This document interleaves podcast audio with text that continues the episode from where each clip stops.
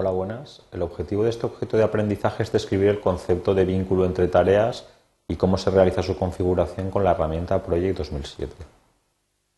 Cuando nosotros en, en un diagrama de tareas de Project 2007 hemos introducido una serie de tareas con sus duraciones, lo que podemos observar es que, bueno, en principio estas tareas no tienen ninguna vinculación entre ellas.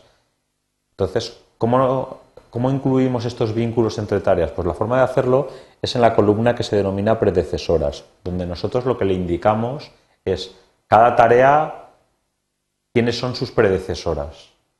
A modo de ejemplo, si por, eh, estamos diciendo que la tarea número 2, identificador número 2, que que le hemos denominado tarea número 1, su predecesora es la tarea número 1. Es importante que aquí señalemos que el número que nosotros introducimos en la columna predecesoras se refiere al identificador que aparece en la columna más a la izquierda del diagrama.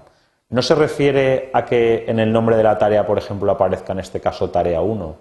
Cuando nosotros aquí estamos indicando que la predecesora es la número 1, estamos refiriéndonos al número 1 este, como estoy señalando, es decir, la tarea denominada star.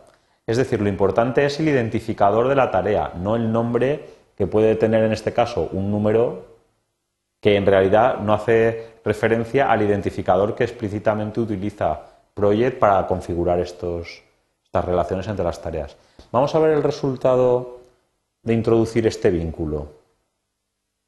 Lo que podemos observar es que aparece esta flecha que nos une el hito denominado star con la tarea denominada número 1, ya que le hemos indicado que la tarea número 1, su predecesora, es el hito cuyo identificador es el 1.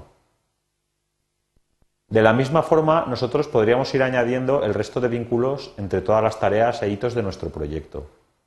A modo de ejemplo, pues hemos añadido aquí diferentes relaciones de vinculación entre las tareas que en este ejemplo se muestran. Normalmente, un, un diagrama de un proyecto bien hecho suele empezar con un hito que se denomina start y suele finalizar con un hito que se denomina end. El hito que se denomina start no suele tener ninguna precedencia, mientras que el, hito que se denomina end no, no suele tener nada después. Y en medio están todas las tareas e hitos de nuestro proyecto, que si el diagrama están bien hechos, pues todos tienen que tener relaciones, es decir, van después de alguien y terminan en alguien.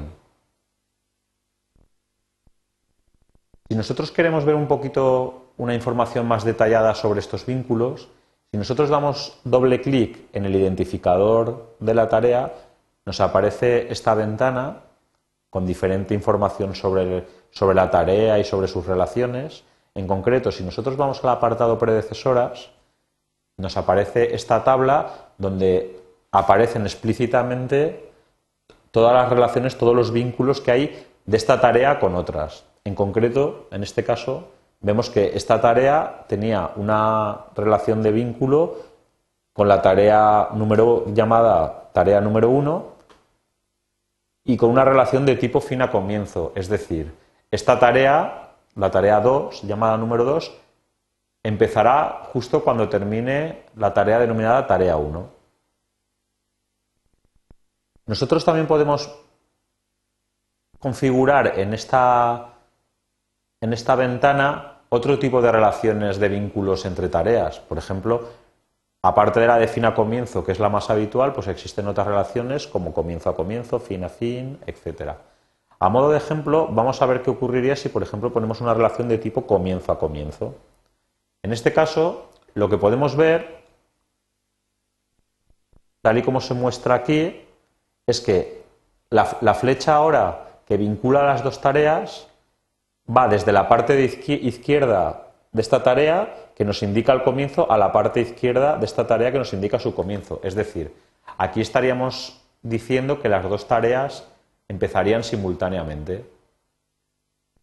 En la columna de precesoras, además, vemos que aquí, además de, del número que nos indica quién es su predecesora, nos aparecen las letras CC que indican que es un tipo de vínculo diferente al de fin a comienzo, que es el más habitual. Si, por ejemplo, entráramos de nuevo y cambiáramos el tipo de vínculo y pusiéramos de tipo fin a fin, pues lo que, lo observaríamos es lo que aparece aquí. Veríamos que la flecha sale de la parte de la derecha de esta tarea a la parte de la derecha de esta tarea, es decir, del fin de una tarea hasta el fin de otra. Aquí lo que estaríamos indicando es que esta tarea no puede finalizar hasta que no finalice la otra.